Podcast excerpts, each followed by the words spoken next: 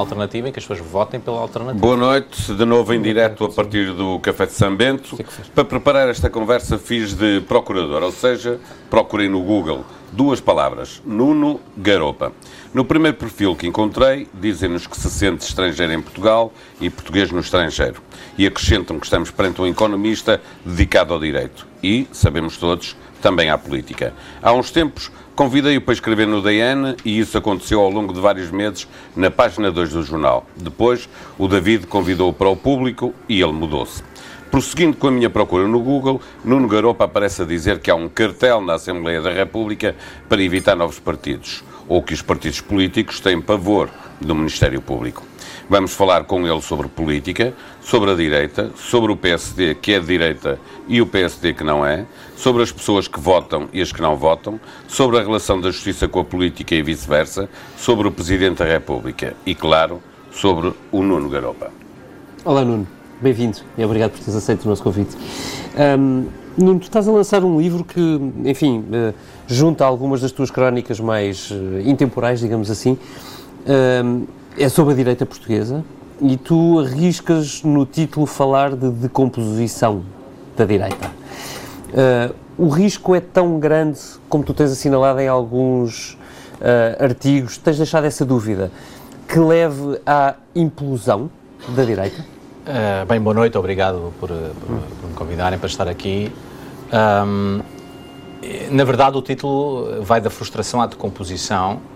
A decomposição pode ter vários formatos, não tem, não tem necessariamente que ser a implosão. Uh, se bem que quando uh, eu pensei no título de, de, composição, que aliás tem a ver com um artigo que eu escrevi 2015-2016, ainda no, no, no, DN, no DN um, não estávamos ainda a ver a decomposição que hoje eh, até parece mais nítida do que era há dois anos, porque a verdade é que já temos uh, algumas decisões dentro do PSD, enfim, depois podemos discutir se vão ter votos ou não vão ter votos, mas quer dizer, isto não era, já, não era claro, mas não era claro, assim, não. normalmente a, a, decisão até de Santana Lopes não era clara há seis meses, uhum. portanto as coisas... Não, e estás vão... com sondagens que dão à direita dos dois partidos, sim. ainda não contando a aliança, com 35%. Sim, sim, sim, que seria o resultado mais baixo desde 75, sim. estaríamos a falar do resultado mais baixo da, da direita.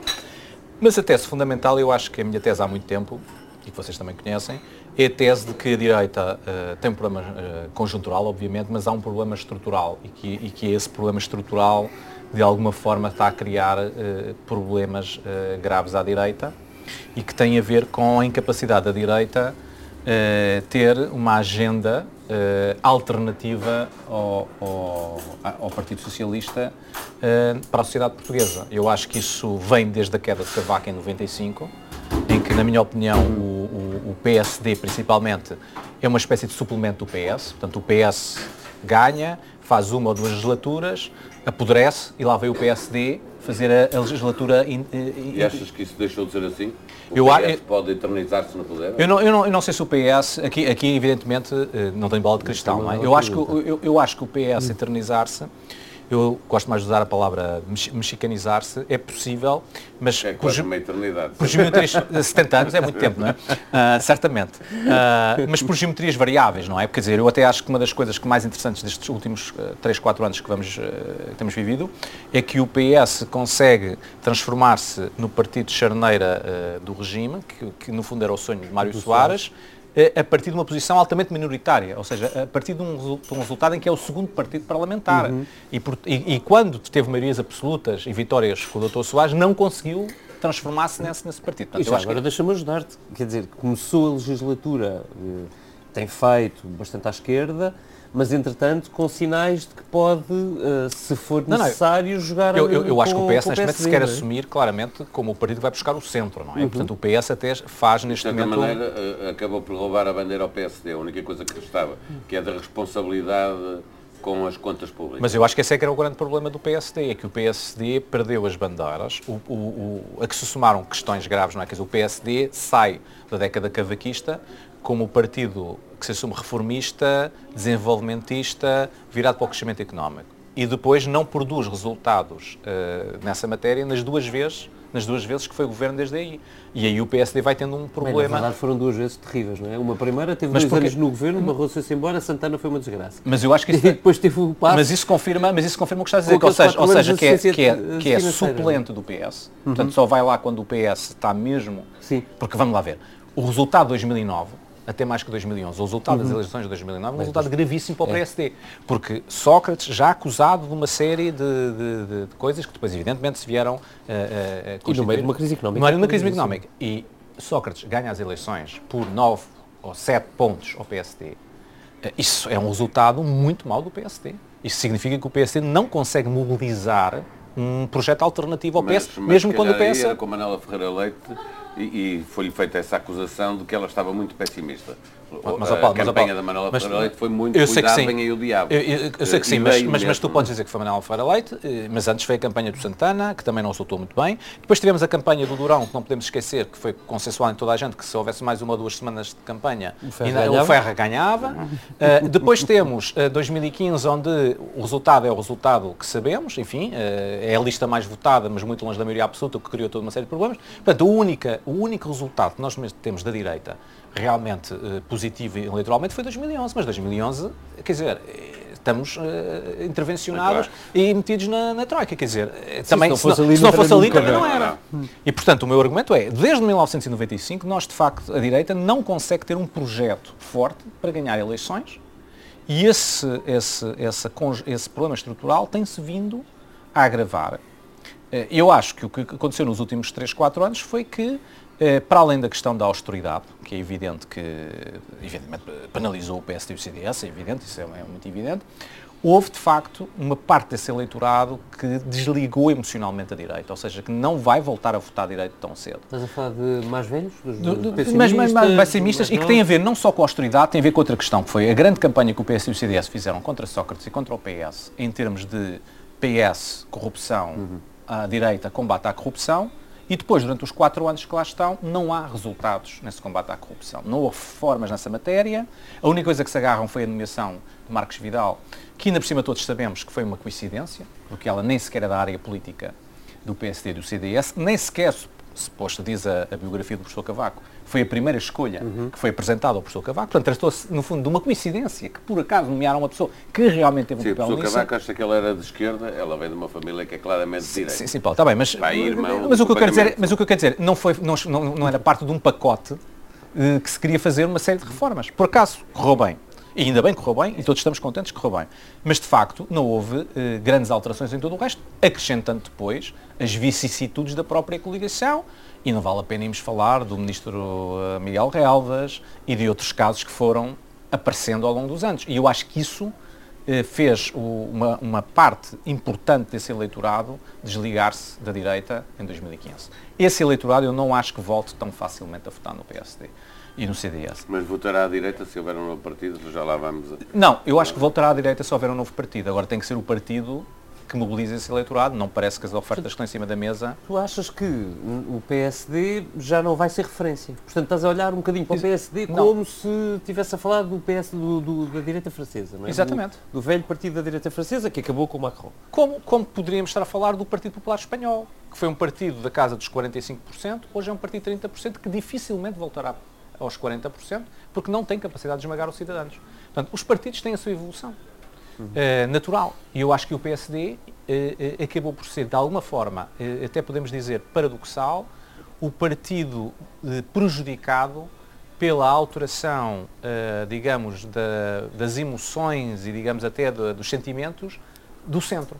Ou seja, o desgaste do centro e o desaparecimento do centro para a abstenção acabou por prejudicar mais o PSD do que o PS. De, Deixa-me perguntar se achas que vale de pouco a Rui Rio querer se situar ao centro, eh, esse eleitorado já não estará disponível para o PSD. Essa, essa, essa é a minha e ideia. menos ainda, na tua perspectiva, é a minha, a minha ideia é que o Rio, um é a minha ideia é que Rui Rio, Rio Rio teria capacidade de mobilizar esse eleitorado num projeto com outras siglas.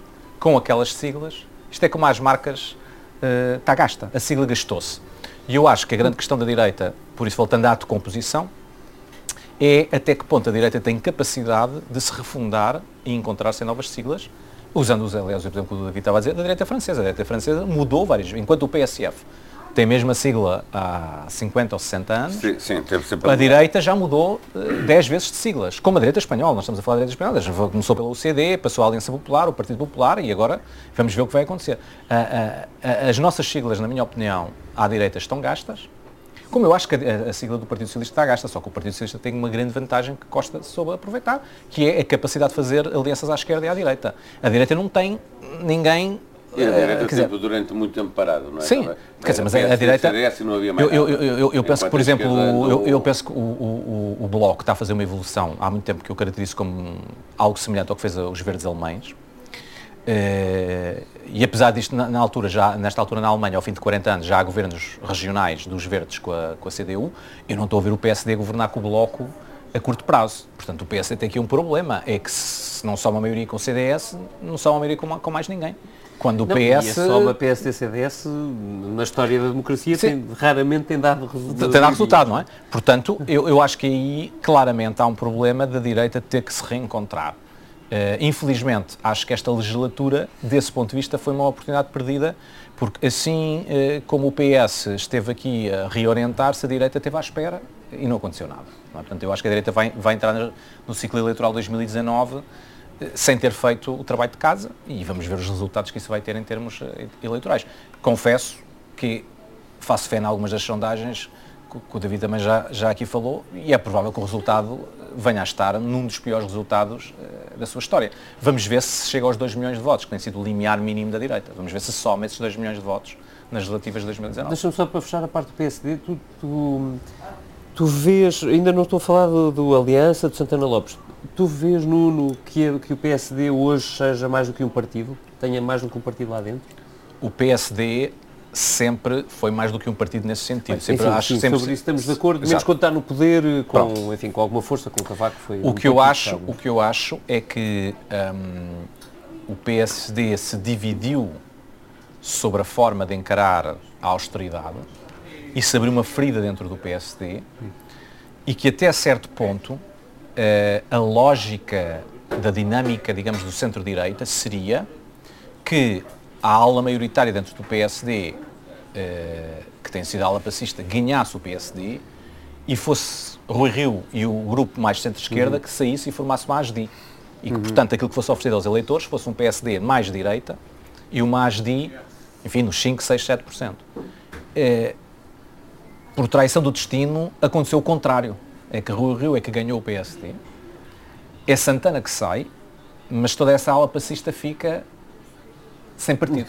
Neste momento não tem partido. Não haverá uma parte da direita que não tem partido neste momento. Uhum. Ou seja, se nós pensarmos que há uma parte da direita que acha que o governo de Pedro Passos Coelho foi um governo exemplar e que as políticas seguidas por esse governo foram exemplares, corajosas, corajosas e que Pedro Passos Coelho é uh, um símbolo da direita e é uma referência da direita, uhum. e, isso, e isso há muita gente à direita essa direita não tem, neste momento, um partido óbvio em quem votar em 2019. Porque, em teoria, não vota Rui Rio, também não vota Santana Não vota Santana, não vota Rui Rio e certamente não é Cristas, porque seria barriga aluguer, não é? Quer dizer, votar Bem, em CDS... Pode é, votar Santana ou Cristas se forem por ter só para sim, sim, sim, sim, mas portanto... Haverá uma porcentagem significativa que votará só para manter o partido à tona da água. Com certeza, mas o, que eu quero, mas o que eu quero dizer é que há uma parte da direita que, que é uma parte importante, na qual, como também é sabido, eu não me identifico, mas, mas é uma parte importante da direita e que tem presença uh, mediática, intelectual, cultural e, e, política, mas que não tem uma óbvia, uma óbvia uhum. plataforma partidária neste momento para votar. E eu acho que isso é parte da decomposição da direita, porque não é possível que essa parte da direita continue sem ter uma plataforma onde votar, porque ela é parte uh, dessa, desse, desse, espaço, desse espaço político. Hum. Olha, tu fazes contas a, cerca de um milhão de, de, portugueses, cidadãos eleitores portugueses, que uh, podem ser capitalizáveis, digamos assim, ou seja, podem ser uh, atraídos por um novo tipo de discurso mais populista, digamos assim, porque hoje não votam, são teoricamente abstencionistas. Um, Tu, achas, tu vês alguém hoje no panorama político português que possa uh, tentar uma coisa dessas? Ou, uh, ou, ou sequer, por exemplo, Pedro Santana Lopes no Aliança possa tentar ir buscar algum. Ele tem muito esse discurso, não é? De, eu, ah, eu, e os abstencionistas, e ele esteve aqui connosco que, e fez essa deixa, Deixa dizer, primeiro deixa-me dizer de onde é que vem o número e depois Sim, podemos ver. Exato. As minhas contas são que os uh, partidos parlamentares, os cinco partidos parlamentares, hoje representam menos 850 mil votos do que representavam em 1995. E, portanto, essas 850 mil pessoas são pessoas que parte foi para a abstenção, cerca de meio milhão, e a outra parte passou uhum. a votar em pequenos partidos, branco ou nulo, uhum. que subiu bastante nas últimas eleições. Portanto, são 850 mil votos. Depois, junto a isso, que uh, as eleições presidenciais que elegeram Marcelo votaram menos um milhão de pessoas que nas eleições que elegeram Jorge Sampaio em 1996. Ah, eu esse número nem sequer tinha percebido. Não, menos até, um até, pode, até, podemos ir mais longe. Com Marcelo. Marcelo. Marcelo tem menos de 200 mil votos que Cavaco derrotado em 96. Portanto, isso significa que há uma Deus, bolsa, é uma bolsa de, há uma bolsa de eleitores que neste momento não está, não vota nos partidos que são os partidos que ocupam a atenção do dia a dia nas nossas discussões políticas. Eu acho que muitos deles uh, têm ideias distintas, portanto, eu não, não passa pela cabeça dizer que há um milhão de pessoas que pensam todas igual e que não, encontram e que vão todas juntas ir votar numa plataforma alternativa. Agora, acho que muitas delas são eleitores que estão descontentes com o regime ou com a oferta que o regime dá em termos eleitorais. Uhum. Principalmente na questão, eh, podemos caracterizar eh, a questão da corrupção e, da, e do funcionamento do regime. A minha conclusão é que eu acho que um projeto, enfim, agora vamos por aqui, eh, entre aspas, de populismo judiciário, ou seja, de, de, de, de combate à atual classe política, tem neste momento um potencial de base eleitoral que devia preocupar os partidos do regime. Se há alguém que vai conseguir ou não vai conseguir mobilizar, eu acho que vai depender muito do contexto. O exemplo que estavas a dar. Não me parece que Santana Lopes consiga fazer isso, porque simplesmente tem 40 anos dele próprio, de classe política e, de várias, histórias, o, de várias histórias. O André Ventura, que promete mais um partido desse tipo do que, o, do que é a Aliança de Santana Lopes. O problema é que os exemplos que nós temos, eh, até comparáveis na Europa e até mesmo, enfim, no Brasil como Bolsonaro, eh, que muitas vezes são apresentados como projetos individuais, não foram. Quer dizer, há uma máquina por trás desses projetos. Eu, até agora, do que vejo de André Ventura, não vejo muito bem onde é que está a máquina. Parece-me que é ele nas redes sociais. Eh, eu sim, acho que isso. É ele portanto, eu acho que isso tem um problema prático, que estas coisas não se fazem com uma pessoa. Agora, eu continuo a pensar que já foi testado nas eleições para o Parlamento Europeu em 2014 algo semelhante e teve 8% dos votos. Com Marinha Pinto. Com Marinha Pinto. E teve 8% e deu dois eurodeputados, para grande surpresa de toda a gente, de tal maneira que os próprios partidos não estavam à espera de ter que ceder dois eurodeputados àquele senhor. Uh, portanto, a receita já foi tentada, uh, podemos depois discutir porque é que acabou no Parlamento Europeu e, uhum. e, não continuou. Agora, eu acho que há esse potencial e acho que isso é uma questão que, tal como vemos no Brasil e tal como temos visto nos Estados Unidos ou na própria Europa, muitas vezes apenas um pequeno, um, um, uma pequena alteração, um pequeno evento, uma, um pequeno uh, acontecimento, uh, de, de, repente arregimenta todo esse eleitorado e vai atrás dessa, dessa candidatura. É preciso não esquecer que há um ano ninguém levava a sério o Bolsonaro. Uh, e hoje, quer dizer, dizer que Bolsonaro uh, tem votos porque há 50 milhões de fascistas é não compreender o fenómeno que aconteceu no Brasil. Porque esses eleitores sempre lá estiveram. Nós conhecemos que, brasileiros que votaram Exato. Bolsonaro e não são fascistas. Não são fascistas. É evidente, portanto, é não compreender o que aconteceu. E eu acho que nós aqui uh, podemos estar todos muito contentes e descansados que não há nada disto, porque estamos à vontade nada. Mas achas daqui a um ano nada nos. Eu dou um exemplo, eu não sei como é que vamos, como é que a sociedade portuguesa vai reagir. Imaginem se de facto o processo que envolve José Sócrates uh, for arquivado para não chegar a julgamento porque está mal instruído ou porque há processos. O que é que vai acontecer na sociedade portuguesa? Eu não sei. E eu acho que isso pode ser um. Mais, o mais provável é que dê força a um partido. Pronto ou, tipo ou, ou, ou, os projetos, os, os, as acusações contra Ricardo Salgado acabarem também arquivadas ou sem qualquer efeito uh, relevante. Sim, aí eu acho que o caso José Sócrates é mais, uh, enfim, relevante. Não sei, não, é? sei, do não, ponto de vista mas, político, pode ser. Não sei, mas quer dizer, o que eu estou a dizer é... Uh, não, porque do ponto de vista da direita, ou do posicionamento do, do que tu colocaste como uma espécie de populismo judicial, um, tu, por exemplo, ligavas isso um bocadinho à, à agenda de, de, Joana Marcos Vidal, bem sucedida na Procuradoria-Geral e impulsionada por Pedro Passos Coelho, talvez por, por um acaso, mas efetivamente e, e impulsionada bons, até agora, bons. não é? Sim, e há casos uh, interessantes. Um, agora deixa-me perguntar-te assim, só, só para desafiar ainda relativamente à situação da direita. Porque tu vês que seja possível haver uma espécie de dissensão no PSD uh, ou uh, quer dizer, estamos à beira de eleições legislativas, não é? já não demora muito. Com um discurso desse tipo vindo do lado que era o lado de Passos Coelho?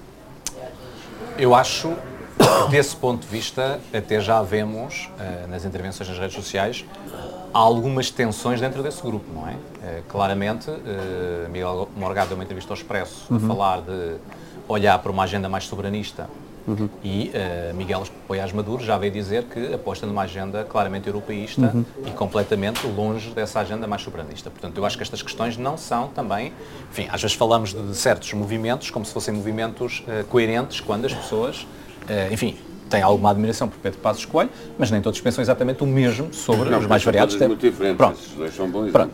E, portanto, vamos ver como é que as coisas vão. Agora, eu acho que o PSD enfrenta uma situação em 2019 que pode ser, por exemplo, o menor grupo parlamentar que já teve na sua história.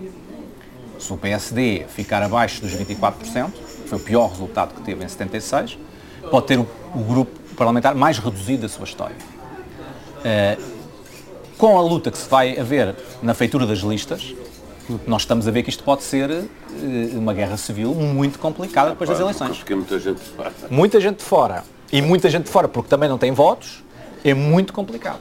Olha, isso dá-me uma transição, eh, enfim, fazer aqui um salto face àquilo que tinha previsto com o Paulo na conversa, eh, mas que eu acho que cruza bem com isto, que é, tu vês que no pós-eleições eh, o Rui Rio possa tentar salvar-se encostando-se a António Costa e, e, salvando o governo que não sabemos muito bem se pode sobreviver à esquerda? Olha, eu acho que estamos aqui a fazer grandes especulações. Um...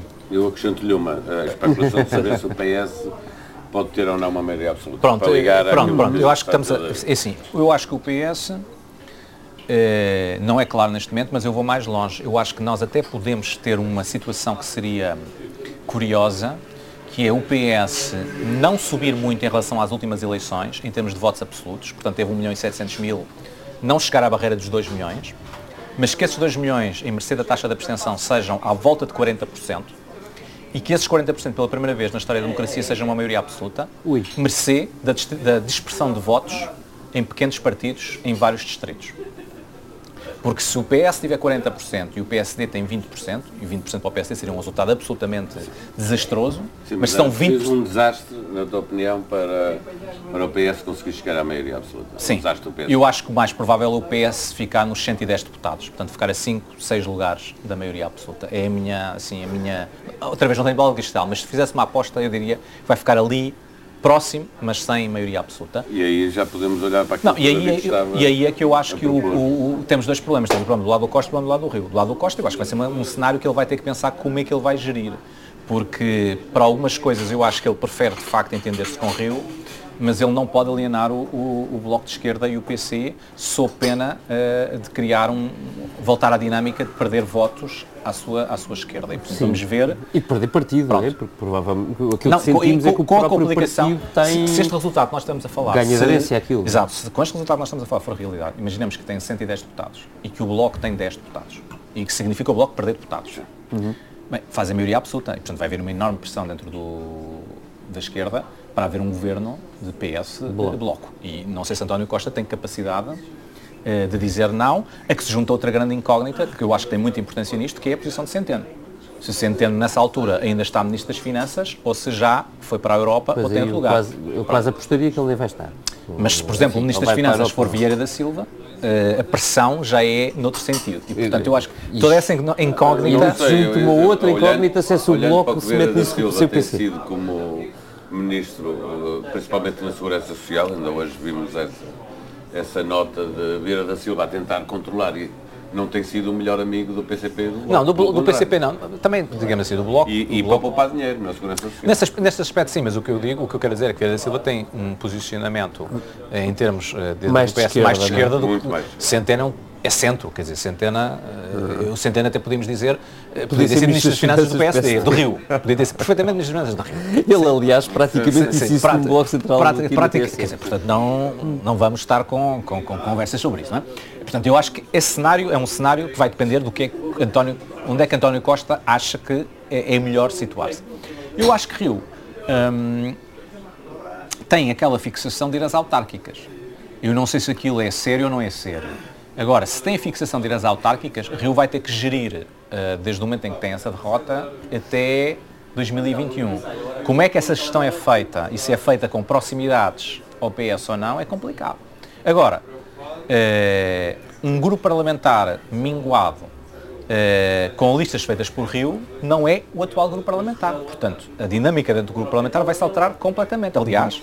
Sim, quem, quem faz as eleições controla ora bem, o parlamentar. Não, e vais ter o problema ao contrário, que é se Rio sai e até vem Montenegro, ou Carlos Moedas, ou quem seja, ou Miguel Morgado, ou até Miguel Maduro, não, tem o teu é problema ao contrário. Tem, não, tem o problema ao contrário, que agora herda um grupo parlamentar que é contra. Do, que é contra. Carlos Moedas eu acho que se resolvia bem. Se for alguém que já esteve agora com pato escolha, é mais complicado. Mas o que eu quero dizer é, o problema vai continuar, mas agora do lado contrário. Uh, e eu acho que se vai abrir a grande discussão no PSD e, e depois estamos, também, também temos que ver o que é que acontece. Quer dizer, o PSD tem 20% porque o CDS tem 10% ou tem 15%. Uhum. Isso também interessa. Uh, porque a Aliança tem 2% ou tem 10%. É que isso também interessa para perceber o que aconteceu. Porque uma coisa é o PSD minguado ao lado de um CDS ligeiramente inchado, outra coisa é o PSD sentar-se agora ao lado de um grupo parlamentar de Santana com 6 ou 7 deputados. Mas, São claramente tirados ao, ao PSD. O pressuposto da tua resposta, se eu percebi bem, é que tu contas que a abstenção volta a subir bastante. Eu conto que a abstenção continua a subir. Não digo que vá subir bastante, mas acho que vai continuar a subir e acho que vai continuar a subir a dispersão de votos nos pequenos partidos. Os pequenos partidos, uh, tipicamente, tinham qualquer coisa como 2%. Estás a falar do PAN? PAN, uh, Livre, Aliança, Aliança tudo, tudo, tudo, tudo que não elegeu deputados. Uhum. Tudo que não elegeu deputados normalmente era 2%. Nas últimas eleições pela primeira vez, tudo que não elegeu deputados foram 6%. 6% já é muito voto. Se isto continuar a subir, isto cria o tal problema de que não elegem deputados, têm todos 1,5, 1,7, 1,8. Chama o voto quase desperdiçado. Exato. É? Mas, em muitos círculos eleitorais, isto tira deputados ao PSD. Pois. E, portanto, beneficia relativamente o, o, o PS. Portanto, estás a achar quer para a abstenção, quer para uh, pequenos, partidos. pequenos partidos, que estamos a falar de eleitores potenciais, sobretudo PSD. Sim. Eu acho que aí estamos a falar de eleitores acho que, porque acho que o Partido, porque acho que o Partido Socialista mobiliza Sim, o eleitorado não o eleitorado tradicional, porque eu acho que o PS, nós, eh, enfim, eu tenho falado da direita, mas o PS teve um problema também idêntico. O PS é um partido que, com a crise de José Sócrates, também perde um potencial de votos. É por isso que o PS tem 32% nas eleições e não os uhum. 40% que toda a gente pensou que ia ter. Uhum. Porque há um eleitorado também de centro que deixou de votar Partido Socialista porque, por causa das questões... Nessa, nessa dificuldade de mobilizar o eleitorado, não achas que pode acontecer o mesmo também ao CDS da Solução Cristas? Acho. Criou uma expectativa muito grande com acho, Lisboa, acho que o problema do... quando olhamos agora para, para o terreno... Não, eu vou mais longe. Eu acho, que, eu acho que o problema de, de Cristas é que a renovação do CDS foi ela. Quer dizer, tudo o resto são as mesmas pessoas. E que vai ter um grande problema para fazer as listas também, porque se ela quiser mostrar caras novas em renovação, vai ter que dizer a uma série de pessoas uh, que estão lá há 20 anos que uh, tem que dar lugar a pessoas mais novas. E o CDS tem 15 lugares para distribuir, não tem 30 nem 40. E, portanto, os custos para a liderança de, de são muito altos para as próximas eleições. Uh, agora, eu acho que ela também já percebeu que criar a expectativa de um só passo não é, é uma coisa que é completamente desgarrada da realidade. Explica o que é que queres dizer com sorpasso? Não, sorpasso quer dizer literalmente, mas... não, sorpasso literalmente quer dizer o PSD e o CDS virem empatar o mesmo CDS à frente do PSD. Outra coisa é o CDS quer 15%. Ou até, ela poderia dizer, passar a meta do Freitas do Amaral 76 a 6%, que é de facto aquela pode, marca... Ela pode dizer aquela... que quer o CDS à frente do PSD depois não consegue. Mas se tiver, uma votação, se tiver a melhor votação. Isso que eu estou a dizer, se ela tiver. Ela já ganhou. Não, é não, isso que eu estou a dizer, se ela tiver 16%, ela pode dizer que foi a líder do CDS que teve o melhor, resultado sempre. Agora, se tem 10%, que é aquilo que as sondagens vão indicando, é complicado, porque 10% está abaixo do resultado de 2011 de Paulo Portas. Uh, e então Sim. já não é sequer um resultado, digamos, extraordinário. É um resultado aceitável. Vamos olhar aqui para, para o Presidente da República eh, que voltou hoje o David, estávamos à tarde a conversar e ele lembrou-me de uma coisa que eu nem tinha reparado. Reparei lá atrás tinha reparado. É, já nem lembro o que é que disse. Que, que é a história de ter dito que o PSD não se deve meter em congressos, a meter-se claramente ah. na vida do PSD. Coisa que já tinha feito lá atrás com o Passos Coelho dizendo disse que esta semana, Marcelo disse esta, esta semana. Esta semana. Quando elogiou o orçamento, dizendo que sim, é um bocadinho eleitoralista, mas é nessa matéria, Qual é o papel que o Presidente da República pode ter na reestruturação da direita? Eu acho que aqui há duas questões. Primeiro, acho que a grande intervenção de Marcelo, na, na minha opinião, ele já tinha dito isto, se, se recordais, como comentador, e depois voltou a dizer como Presidente da República, esta ideia de que os, famílias são, os, os partidos são uma família que me parece que é uma coisa absolutamente. Eu registro ainda uh, separas o sim, Marcelo comentador sim. do Marcelo Presidente. Não, porque ele já tinha dito, como, como, ele já uma vez tinha dito isso como, como comentador, que ia ao Congresso do PSD, porque aquilo era uma família. E depois volta a dizer, como Presidente da República, que os partidos são uma família, que é uma ideia enfim, quase italiana, não? Quer dizer, isto, umas famílias, enfim, isto não, enfim, os partidos podem ser muita coisa, famílias é que não são e esperemos que não sejam. Um, é, até porque nas famílias as pessoas também se, se divorciam. Portanto, é, é, quer dizer, os partidos é para as pessoas se divorciarem, não é para as pessoas estarem ali a vida toda. Nós vimos isso com o Santana Lopes. Exatamente. Sim. Agora, eu acho que o Marcelo tem um grande problema neste momento, na minha opinião, um, que é, é a figura da direita, digamos, centro-direita e direita mais popular, sem dúvida, neste momento, apesar de haver uma parte da direita que está incomodada com ele, como é evidente Desde o primeiro dia. Desde o primeiro dia até o último dia, vamos ver. Um, ele é a pessoa mais popular da direita. Eu acho que ele percebe o Estado da direita. Eu acho que o Presidente da República e o comentador não sabem o que é que hão de fazer para, eh, digamos, mudar o estado de coisas. Ou seja, ele não sabe. Se o Marcelo não sabe. Mas está lá a tentação. Não, a tentação está, mas eu acho que ele não sabe verdadeiramente como é que há de pôr a sua popularidade ao serviço da, da, da, da reconstituição da, da, da direita. Ele não sabe como é que há de fazer isso. Porque uma forma óbvia seria fazer o que fez o general de antes. É dizer, não, eu vou fazer um partido a partir do bem. Uh, a outra que... mais fácil para esse eleitorado que estavas a dizer que está zangado com ele, que era ser mais crítico em relação ao governo. Já, já ajudava a que a oposição se pudesse afirmar melhor. É verdade, é verdade. Quando mas, mas... o homem mais, o político mais popular de Portugal a ajudar permanentemente o ao lado do governo. Mas eu acho, é mas eu, mas eu acho que aí é que notamos que, que o, o comentador e analista não está a ajudar o presidente a ter uma linha de um, continuidade. Ou seja, eu acho que neste o que nós vemos é que Marcelo vai uh, alterando o seu discurso. E essa alteração de discurso não acho que seja apenas uh, a habitual uh, uh, aspecto irrequieto do professor Marcelo Belo de Souza, eu acho que há fundamentalmente uma grande dúvida em Marcelo Belo de Souza, que é o que é que ele há de fazer. E ele tem um grande problema, uh, que eu acho que vai ser uh, a grande questão que ele vai ter que enfrentar nos próximos dois anos, que é, ele arrisca-se em 2021 a ter 80% dos votos dos 20% que votam. E isso é um grande problema. Portanto, ele tem que também começar a pensar como é que vai arranjar um candidato alternativo para as eleições presidenciais para mobilizar voto. E aqui começam os problemas. É que de que lado é que vai aparecer esse candidato? É à direita? E ele é o centro e a esquerda? Ou é à esquerda? E o eleitorado que está zangado com ele, afinal, acaba por votar nele numa, digamos, farsa de bipolarização que não existe, mas que vamos inventar que existe, porque ele tem um problema, é que se ele já teve menos, a participação eleitoral já foi inferior a 50% na primeira vez que foi eleito, e nós sabemos que na reeleição a participação eleitoral diminui ainda mais, porque Sim, é, é, é garantida... Quererá contabilizar a percentagem que tiver dos votos? Não, mas o problema é que começa a ser complicado, não é? Porque se os votos, uma coisa é, é teres uma participação eleitoral, digamos, de 45%, enfim, até de 40%, que é uma coisa ainda, outra coisa é teres uma participação eleitoral de 30%.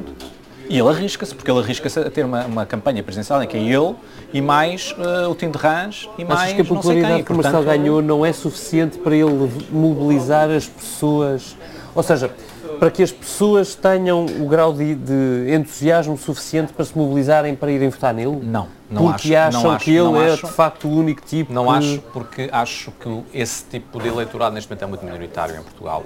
As mobilizações eleitorais têm sido feitas por choques, não é? Uhum. Um, e, portanto, uh, a própria direita, para mobilizar o seu eleitorado para votar Marcelo Rebelo de Sousa, que volta a insistir, teve menos votos que Cavaco em, em 1996, portanto também dá uma ideia da... não foi assim uma mobilização tão grande, a certa altura queria criar a ilusão de que havia alguma possibilidade da esquerda ganhar as presidenciais. E de que o importante era que Marcelo ganhasse a primeira volta.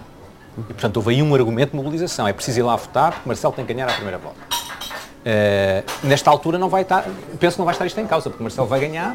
A questão é se bate os 70% do Dr. Soares ou se fica abaixo dos 70% do Dr. Soares. Não sabemos como é que vamos chegar a 2021, se houver uma crise económica, se tivermos uh, Sim, mas, mas, mas, mas, subir, é, mas vamos, ser, uh, vamos mas penso que dentro daquilo que é o, o é que nada disso vai, vai é evidente. Uh, e se tivermos outro verão catastrófico, ou outra coisa qualquer, é evidente que as coisas uh, também podem uh, ser complicadas. Mas reparem, até aí, por exemplo, eu acho que António Costa, para mim, surpreendeu-me ao insistir que quer fazer as eleições legislativas depois do verão. Uh, eu diria, se fosse conselheiro António Costa, sejamos prudentes. as eleições sempre antes do verão, porque o verão é a maior incógnita em termos eleitorais, não é? Então, uh, para António Costa em 2015 foi... Mas ele não tem grande hipótese para as legislativas, porque Agora não, agora não, mas estas coisas tivessem sido, é? deviam ser negociadas com a sua base de apoio e até com o Presidente da República, mas dizer, as eleições seriam convenientes em junho, uh, por questões orçamentais, sim, sim, é uh, porque vamos ter que mudar o Comissário da, da União Europeia e eu não sei se o Dr. Centeno quer ir para, para Bruxelas e, portanto, convinhamos eleições em junho. Agora não pode. Para o orçamento, pronto, pronto, já se devia ter mudado. Pronto, agora não pode, agora já está agarrado nesta narrativa. Agora o que eu quero dizer é, o verão, neste momento, mais do que a situação económica, que era o, o elemento do PSD-CDS em 2015, queriam fazer o mais tarde possível, porque estavam que convencidos que ganharem mais votos, que eu acho que até... Não sei se funcionou, eu até devo dizer, eu gostava de ter visto já alguns estudos mais uh, profundos sobre quantos votos é que terão mudado naquela, seria interessante. Um, é, seja como for, isso era uma estratégia com muito menos risco, do que é atual, porque de facto o verão é um completo uh, uh, uh, incerteza. Quer dizer, este ano não correu mal, mas o ano passado foi a tragédia que foi. E não correu mal no sentido que não morreu ninguém, atenção. Não, a área ardida continua a ser enorme. Mas a questão é, nada pode garantir ao Governo que não haja questões no verão de 2019. E, portanto, eu, se considerasse, diria, pá, eu acho que as eleições são muito melhor em junho, porque também não acho que a situação económica entre junho e outubro seja de tal maneira diferente que vai desmobilizar imenso eleitoral. Uh, em contrapartida, percebo que a direita aposte nas eleições depois do verão, porque há ali, de facto, uma oportunidade de acontecer alguma coisa que, uh, que tenha altera, impacto, tenha impacto no, no, no, no eleitorado. Deixa-me perguntar se achas que o, o Presidente da República, Marcelo Rebelo de Sousa, uh, às vezes para não dizer muitas vezes, é populista. Uh, aquilo um bocadinho no, no, como o colesterol bom e o colesterol mau. Eu, eu, eu, eu, não gosto da palavra populista causa disso, mas eu dizia popularucho. Uh, e o popularucho também pode ser bom e mau. Porque o popularucho é bom porque os afetos são bons, mas o popularucho, na minha opinião, também uh, desgasta as instituições. E eu vou dar um exemplo, uma coisa que eu acho que nós já temos neste momento, um enorme desgaste, que o Presidente da República é o primeiro responsável, que é este Presidente da República comenta casos judiciais frequentemente. Eu acho isto uma alteração completa daquilo que era a nossa tradição. Não foi discutido, ninguém discutiu, foi uma coisa que aconteceu.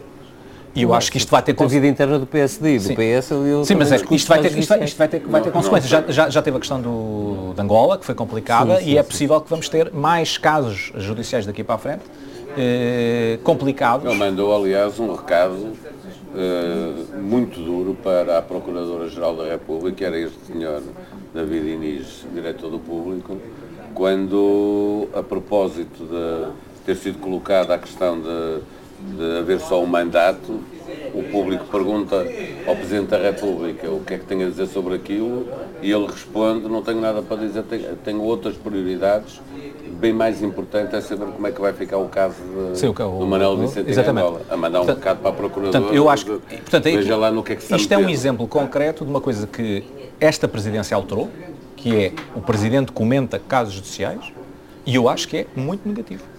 Uh, e acho que é o colesterol mau, portanto, o popularucho mau.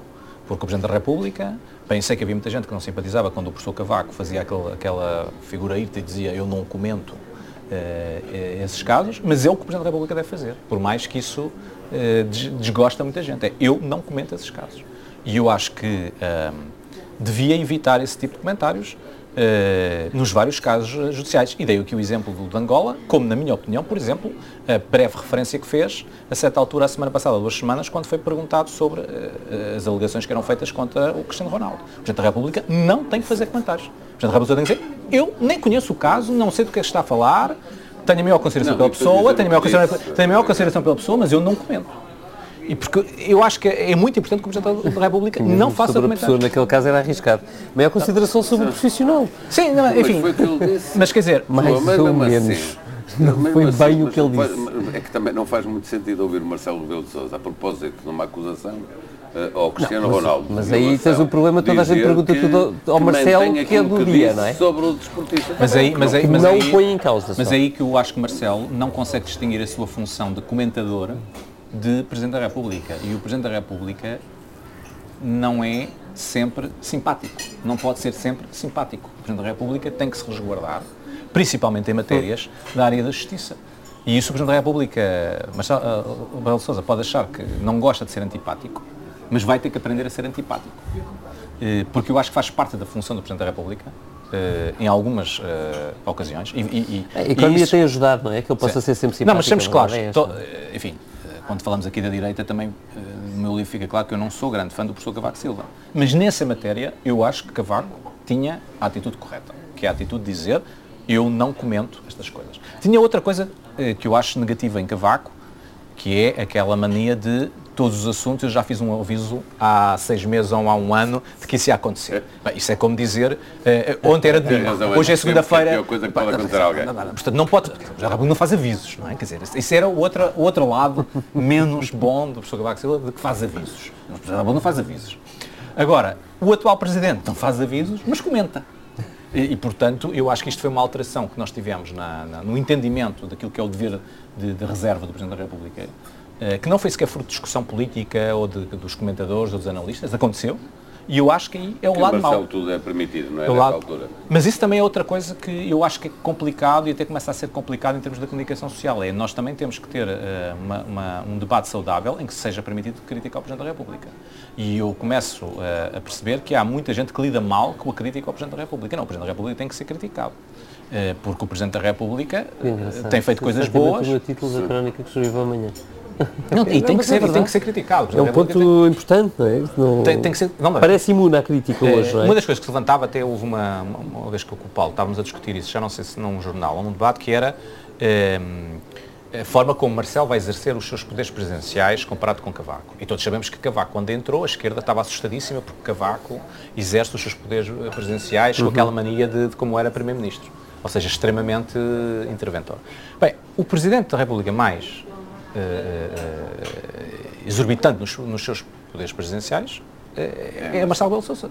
E isto tem que ser objeto de discussão. Quer dizer, não, não podemos dizer, porque é o Presidente dos Afetos e porque tem taxas de popularidade de 70%, que vamos tolerar... fala com, com os jornalistas todos. Uh, Nuno Garopa, deixa-me fazer esta pequena interrupção, porque nós vamos manter-nos em direto uh, streaming vídeo no site da TSF, tsf.pt. O podcast também vai poder ser descarregado a seguir e continuamos esta conversa, eh, mas por agora saímos da rádio. Vamos uh, continuar a conversa pedindo mais umas amêndoas e bebidas aqui para a mesa. É, estou a pedir mais uh, Coca-Cola para mim, se calhar divido com o uh, Exatamente. Um dizemos adeus à antena da TSF, continuamos em tsf.pt. Dizias, Nuno, portanto... Não, que... não, que, que, eu, que eu acho que o Marcelo de Souza um, ehm, tem uma... introduziu uma concepção maximalista dos poderes potenciais. Uhum. Não estou certo, não estou certo que isso seja um projeto de Marcelo Belo de Sousa. Como dizíamos há pouco, eu acho que também respondeu às circunstâncias que nós vivemos nestes últimos três anos, quer políticas, quer económicas. Portanto, não estou certo, por exemplo, que Marcelo Belo de Sousa se apresentou às eleições sabendo que ia ser o presidente, uh, digamos, maximalista. Como eu também não acredito que uh, Cavaco terminou o seu mandato como sendo o presidente mais minimalista, eh, já sabia isso 10 anos antes. Eu acho que as coisas são fruto das circunstâncias e da forma como as coisas vão acontecendo. Agora, dito isto, dito isto o maximalismo ou minimalismo de Jorge Sampaio ou de, ou de, ou de Mário Soares ou de, ou de Cavaco é discutido abertamente. O maximalismo de Marcelo Belo Souza, eh, o mundo político foge de discutir isto. Foge de discutir. Uh, e eu acho que isso é sintomático de algumas das questões que deviam ser levantadas. Achas que têm medo da popularidade dele? Acho que têm medo da popularidade dele e acho que têm medo da forma como podemos enquadrar essa questão, porque como dizia o David e eu estou de acordo, eu acho que o maximalismo dele até agora produziu, não, não, não criou conflitos políticos mercê da conjuntura. Uh, e, portanto, de alguma forma, esse maximalismo não incomoda. A questão é se numa alteração de conjuntura esse maximalismo vai começar a ser uh, um problema. Um, eu acho que Marcelo Belo Souza também é um agente político que se ajusta, que se, o seu maximalismo poderá ser reduzido noutra conjuntura. Basta pensar, é provável que se o PS tenha maioria absoluta, que nessa altura uh, o maximalismo de Marcelo seja algo distinto do atual maximalismo, porque evidentemente o governo será um governo forte, base parlamentar, e portanto o Presidente não poderá exercer, um, pelo menos no mesmo tom maximalista que tem exercido. Agora, dito isto... Achas que ele, não, achas que ele vai ter a tendência de, de, se reposicionar? Portanto, aquilo que vemos no Marcelo de hoje, de, de, acho que se pode dizer isso assim, não é? De proximidade ao governo, se altera substancialmente no novo cenário? Sim, eu, eu, eu, acho que o que nós vimos em presidentes anteriores... Mantendo-se útil, quero não, dizer. É muito difícil, não é? Porque, por exemplo, o presidente Sampaio foi um presidente, digamos, em versão minimalista, quase três quartos do seu mandato. Foi depois, com uh, uh, a chegada da direita e principalmente a saída de Durão Barroso, uhum. que Sampaio se assumiu um presidente maximalista. Foi fruto daquelas circunstâncias. Eu acho que o Dr. Jorge Sampaio, se escreve, enfim, quando escreve as suas memórias a explicar, ele continua a achar-se minimalista. Portanto, ele não, não, não defende um projeto maximalista, foi fruto das circunstâncias. Um, Cavaco, acho que foi, um, foi algo, algo diferente. Eu acho que Cavaco Silva tinha que conviver com com o governo do Partido Socialista de maioria absoluta, portanto não tinha capacidade para ser um presidente altamente maximalista. E depois aconteceu aqui um fenómeno que também ainda hoje está pouco discutido na direita, que foi eh, Passos e Cavaco cumpriram um sonho de Sá Carneiro, uma maioria, um governo, um presidente. Bem, não correu bem, porque de facto a sintonia entre Belém e hum, São Bento não foi propriamente uma sintonia enorme. Diria que só a partir do momento em que Paulo Portas tenta sair do mas governo. Foi com sim, e não foi com a não, mas isso, mas isso, foi com Sim, mas isso haveria que perguntar à própria direita, quando finalmente atinge o seu sonho ao fim de 30 anos, porque é que esse sonho não, não se concretiza no enorme projeto reformista que estava por trás desse sonho, não é? Quando nós tivermos uma maioria, um presidente e um governo, finalmente Numa vamos... Numa situação que Pronto. até ajudava que... Eu também acho que ajudava, exatamente. Portanto, podemos perguntar o que é que falhou, não é? E alguma coisa falhou. Mas também aí, Cavaco, no fundo, não se assume como o líder dessa maioria, não é? Quer dizer, claramente Cavaco deixa, a maioria de passos, passos e de portas, não é de cavaco. Uhum. Exceto depois, enfim, os episódios ali de 2013 que também estão por clarificar exatamente uhum. como foi. Agora, Marcelo, eu acho que, fruto das circunstâncias, é, fruto também, como há pouco dizíamos, de que ele sabe que uma parte do eleitorado que lhe votou, votou para ele demitir António Costa no dia a seguir às eleições. E que, portanto, esse, e por mais que ele tenha dito durante a campanha que não ia fazer, a verdade é que esse eleitorado achava que ele dizia que não ia fazer para ir obter os votos ao centro, mas que depois, na hora da verdade, uhum. ele vai fazer. E não fez.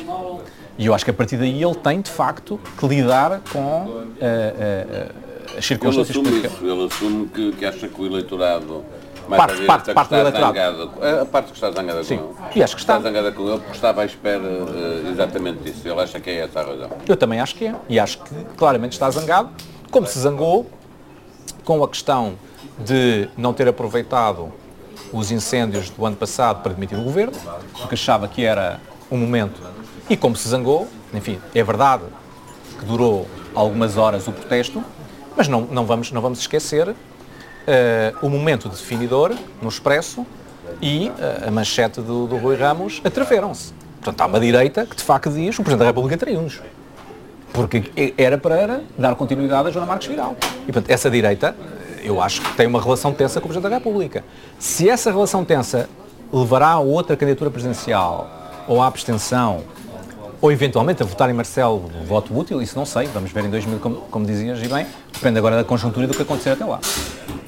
Mas eu acho claramente que há uma parte da direita que nós também não sabemos quanto é que vale, pela razão que eu também já disse há pouco. Porque como essa direita não tem uma plataforma partidária neste momento, não é claro qual é a porcentagem de votos que essa direita vale.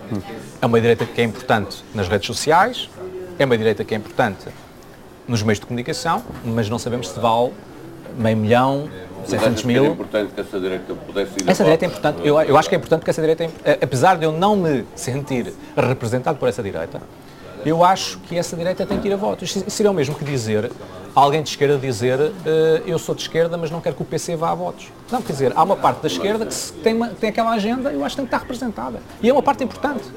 E é uma parte importante. A direita não vai conseguir. Dirias que mais representativa do que a Aliança de Santana Lopes?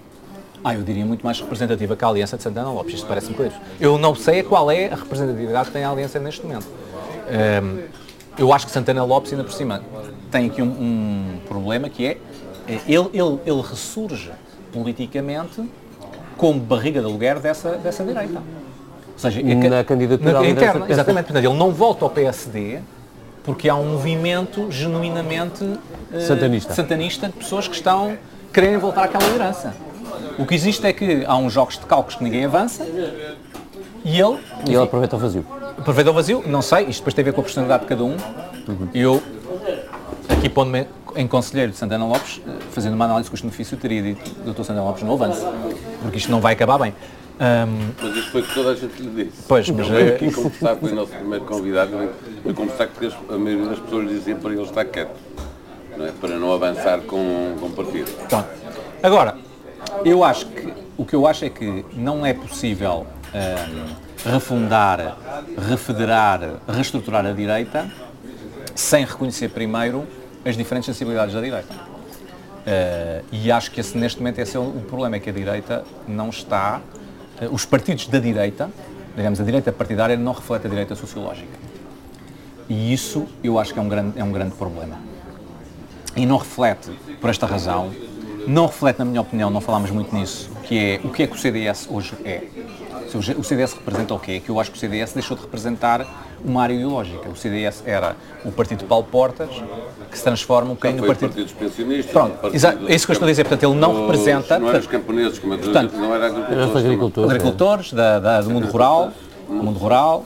Uh, a questão é que o CDS não é um partido... Lavoura. Lavoura.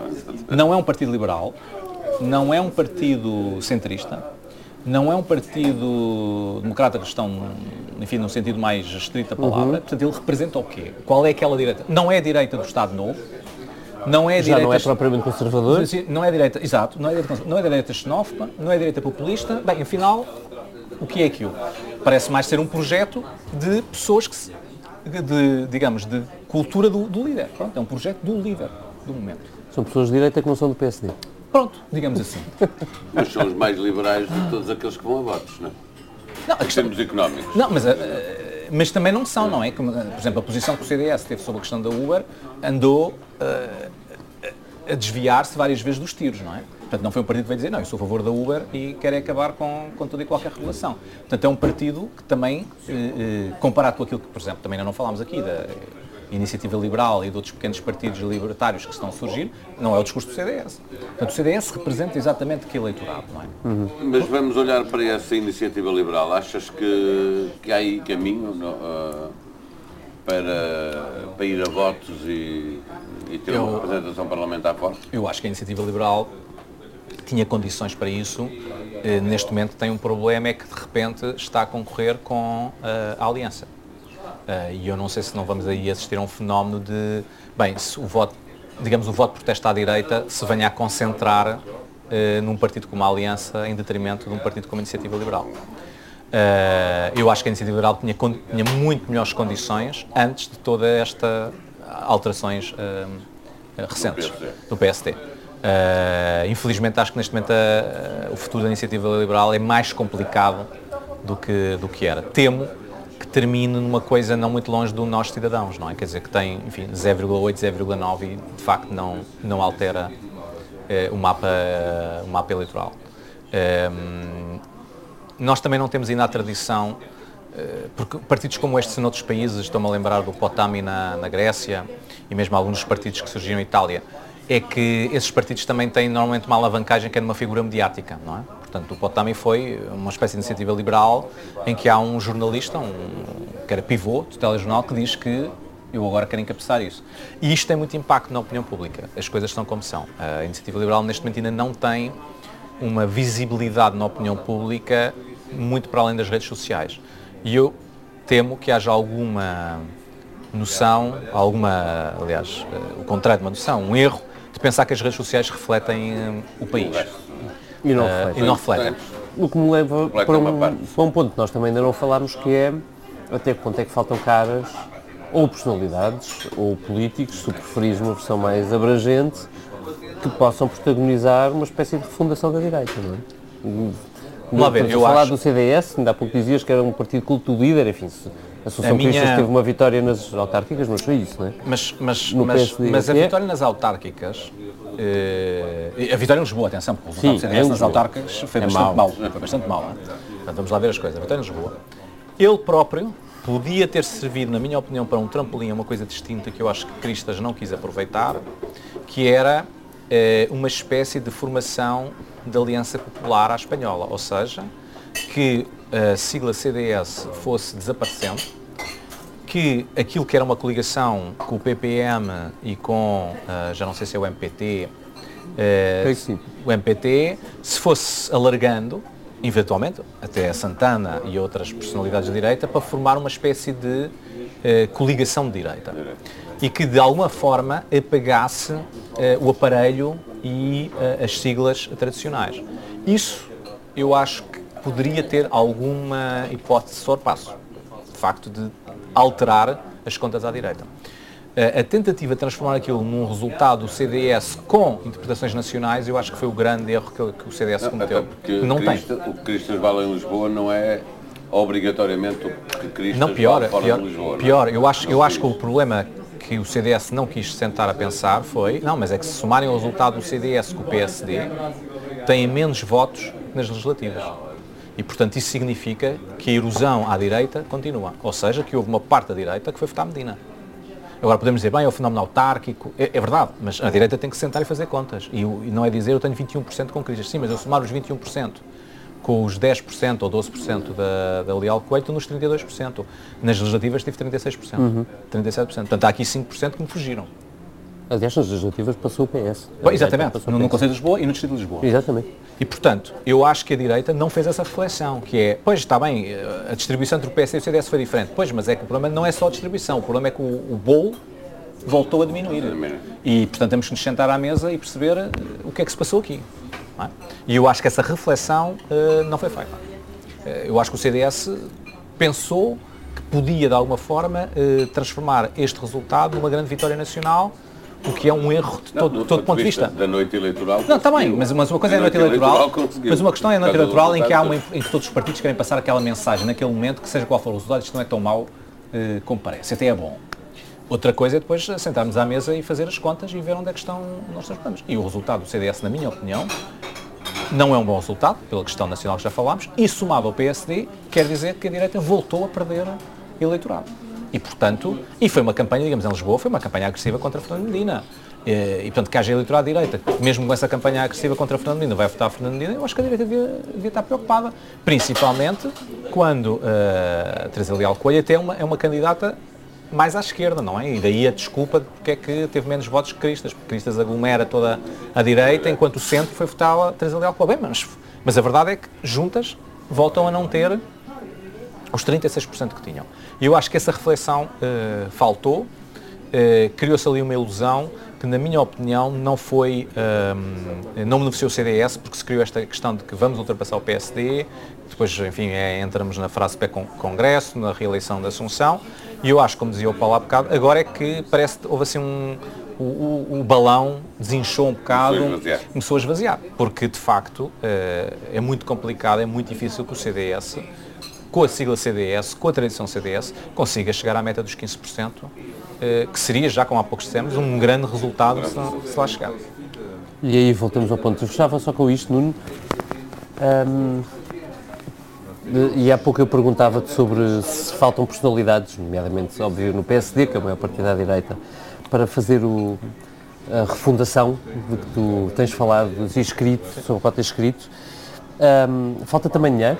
Falta o outro Não, acho, eu, portanto, uh, acho que há personalidades, mas faltam personalidades. Uh, acho que há um problema uh, com o poder económico. O, o poder económico não tem em Portugal a relação de proximidade, digamos, com a direita partidária como tem noutros países. E isso tem a ver com enfim, os 40 anos de democracia, tem a ver com o próprio posicionamento do Partido Socialista, tem a ver com o Dr. Soares ter posto o socialismo na gaveta logo há, há 40 à anos, cabeça. à cabeça, uh, e isso faz com que, de facto, uh, aquilo que seria uma agenda uh, do poder económico de financiar e promover essa refundação da direita tarda é evidente que o poder económico não tem interesse, nesta altura, em promover essa agenda. Como Nunca teve tanta paz social como, como nestes quatro eu, eu acho que há várias justificações para isso. E, pronto, e, portanto, eu acho que isso também explica porque é que há Macrons, e há Cidadãos e Riberas, e há hum, partidos aqui e acolá, e aqui não há. Porque esta ideia também de que os partidos novos se fazem a partir das redes sociais, sem financiamento e com os carolas, as coisas não são bem assim. Hoje em dia a política é de facto algo profissional e, portanto, exige de facto. Grandes uh, máquinas, mesmo que não se vejam, não é? Grandes máquinas, é preciso. O Bolsonaro tem milhares de pessoas a trabalhar. Não, e, eles fizeram, quer dizer, o Bolsonaro é impressionante, porque como já tinha sido o Macron, eles fizeram de facto um uso enorme do Big Data. Quer dizer, eles conseguem, portanto, isso é preciso uma máquina, uma máquina que usa Big Data para identificar uhum. onde é que estão os eleitores, onde é que há que ir buscar os eleitores. É, como é, quer dizer, isto não é a versão baratinha dos focos de grupo que nós estamos habituados aqui em, em Portugal. De facto, aliás, podemos dizer nesse aspecto é que nenhum partido em Portugal neste momento ainda usa o Big Data eh, de uma forma profissional. Nem as redes sociais, praticamente. Nem as redes sociais, como usam os partidos lá fora. Nós, neste aspecto, eu até costumo dizer, os partidos portugueses continuam a contratar muito mais gestores de imagem e de comunicação do que estatísticos para olhar uh, uh, o, Big Data. Isso dá um sinal, uh, enfim, se já tivéssemos na geração dos estatísticos, a Faculdade de Ciências de Lisboa tinha uma taxa de emprego de 100% porque era tudo contratado para os partidos para ir dizer que... Utilizam em campanha, do que eu conheci, é, é, quando as campanhas estão a decorrer, há uma sondagem que é feita diariamente para avaliar o que é que está a acontecer a cada momento do, Mas a questão, a questão, a questão essa é a questão. São, são mas, mas, mas isso até é a questão tradicional, porque a questão, a questão inovadora, enfim, que foi o que Trump e Hillary fizeram, é a questão de, eh, aqui na rua, eh, quais são as casas em que eu tenho que bater à porta porque tenho mais hipótese de encontrar... Na verdade, o Obama já fez isso. Já não, fez é o título do Obama, não é uma coisa. O Obama ganhou, mas nas últimas eleições americanas os dois fizeram isso. e nós aqui ainda não temos, de facto, quer dizer, não há conhecimento estatístico para dizer nesta rua a que casas é que eu devo bater Uh, se sou candidato, exato, se sou o candidato do CDS ou do é, Bloco... E a que rua é que vale a pena uh, ir, não é? Porque há ruas onde manifestamente os candidatos não precisam de ir, sabem que é impossível eu, eu, eu acho que isso, isso, isso, está uh, muito pouco explorado em Portugal e eu acho que diz um pouco também de, de, de, de parte da nossa política, eu acho que ainda estamos a fazer política muito há anos 90.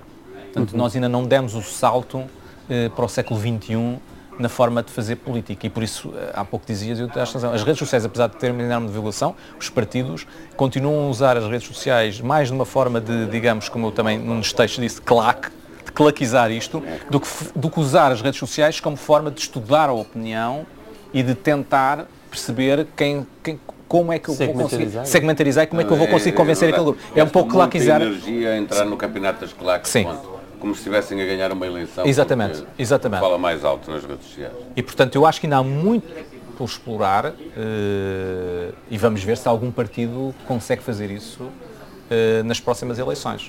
Uh, não sei se também tem a ver com a questão geracional, nós começamos a ter um problema que se nota no PS e no PSD, começamos a ter líderes envelhecidos, quer dizer, é verdade que o eleitorado está envelhecido, mas os partidos também estão, estão, estão envelhecidos e não sei se, se, isso não, vai, não se vai refletir também uh, de alguma forma. Quer dizer, Rui Rio é evidente que um dos problemas que tem é que não gosta das redes sociais e não dá grande importância às redes sociais.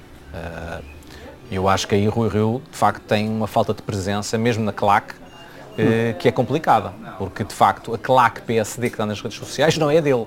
É contrário. É contrário é dele. E depois tem a claque do outro lado, da esquerda. Portanto, ele não tem claque dele. E isso eu acho que o Rio está, pensa que aquilo é uma espécie de fé de verma, não é. Aquilo, assim, eu não acho que se ganhem eleições nas redes sociais, mas também... Mas podem-se perder. Podem-se perder, exatamente. Isso, é, é, isso. Bom. Nuno, muito obrigado por teres aceito o nosso convite. Um, eu e o Paulo Balé despedimos também. Para a semana aqui estaremos de novo no Café de São Bento, às 11.